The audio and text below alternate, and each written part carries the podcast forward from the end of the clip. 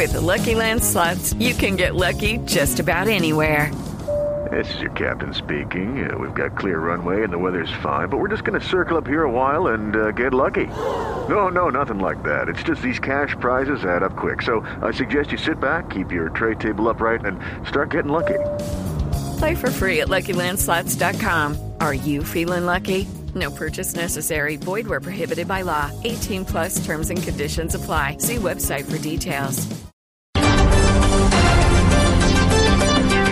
9 de la mañana, 3 minutos. Momento de actualizar las noticias en Blue Radio. La información más importante hasta ahora en Colombia y el mundo. Son más de 900 los integrantes de bandas criminales y delictivas que fueron capturados durante el mes de octubre por las autoridades. Daniela Morales. Silvia, buenos días. Son exactamente 966 integrantes de grupos ilegales que fueron capturados dedicados al tráfico y microtráfico de drogas, homicidios y otros delitos. Además de esto, hay que decir una cifra importante y es que 23 integrantes de las FARC y el ELN se presentaron también pues voluntariamente ante las autoridades para desmovilizarse. Además de esto, también 16 miembros de organizaciones al margen de la ley fueron asesinados en desarrollo de operaciones militares. Finalmente, pues han informado las autoridades que fueron incautadas un total de 154 armas de corto alcance, 47 fusiles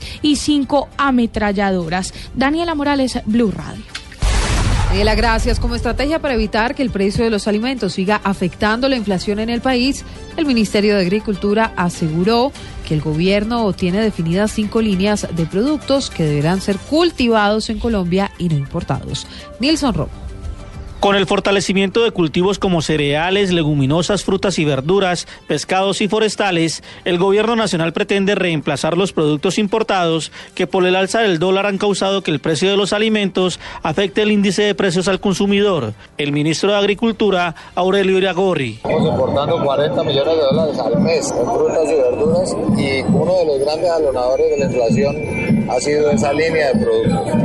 Tenemos que sembrarlos, están excluidos de precio por básicamente por la devaluación del peso, entonces como son importados, hoy salen más caros que lo que salían antes. Eso genera el incremento en los precios que hemos tenido con la inflación y la necesidad y la oportunidad de sembrar esos productos en este país. Dijo el ministro de Agricultura que lo que se pretende es sembrar un millón de hectáreas adicionales y sustituir la importación de alimentos. Desde Cali, Nilson Romo Portilla, Blue Radio. Wilson, gracias. Las autoridades desarticularon la banda de piratas terrestres más grande del oriente del país. Los capturados eran buscados por varios delitos, entre esos secuestro y homicidio. Javier Rodríguez.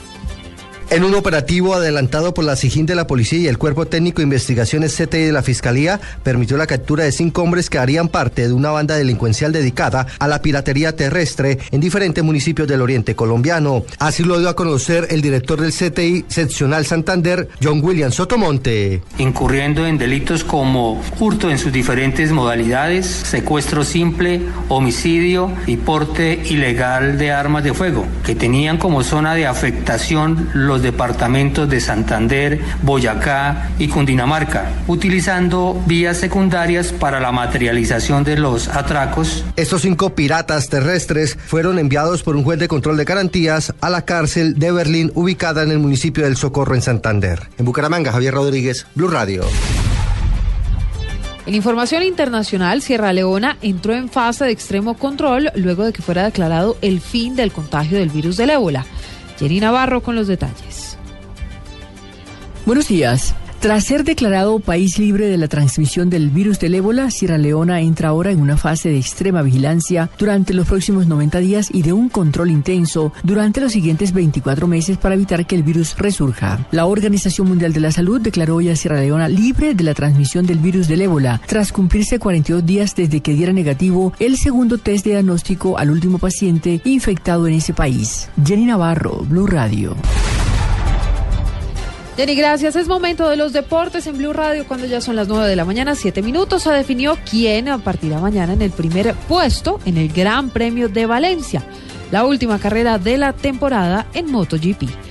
Pablo Ríos. El español Jorge Lorenzo se quedó con la pole position en Chester y tendrá todo en sus manos para coronarse campeón de MotoGP por tercera vez en su carrera. El italiano Valentino Rossi, actual líder del campeonato mundial y quien saldrá en el último lugar, sufrió una caída en la octava curva en la clasificación. Vale recordar que si Rossi suma por lo menos un punto, Lorenzo deberá finalizar como mínimo en el octavo puesto y en caso de una igualdad de puntos el español será el campeón por haber ganado más carreras durante el año. La última válida se correrá mañana a las 8 de la mañana, hora de Colombia. Y pasando a noticias de fútbol, Rafa Benítez, director técnico del Real Madrid, confirmó en rueda de prensa que James Rodríguez será convocado para jugar mañana frente al Sevilla como visitante y que el francés Karim Benzema no entró en la lista debido a sus incidentes con la justicia durante esta semana. Pablo Ríos González, Blue Radio.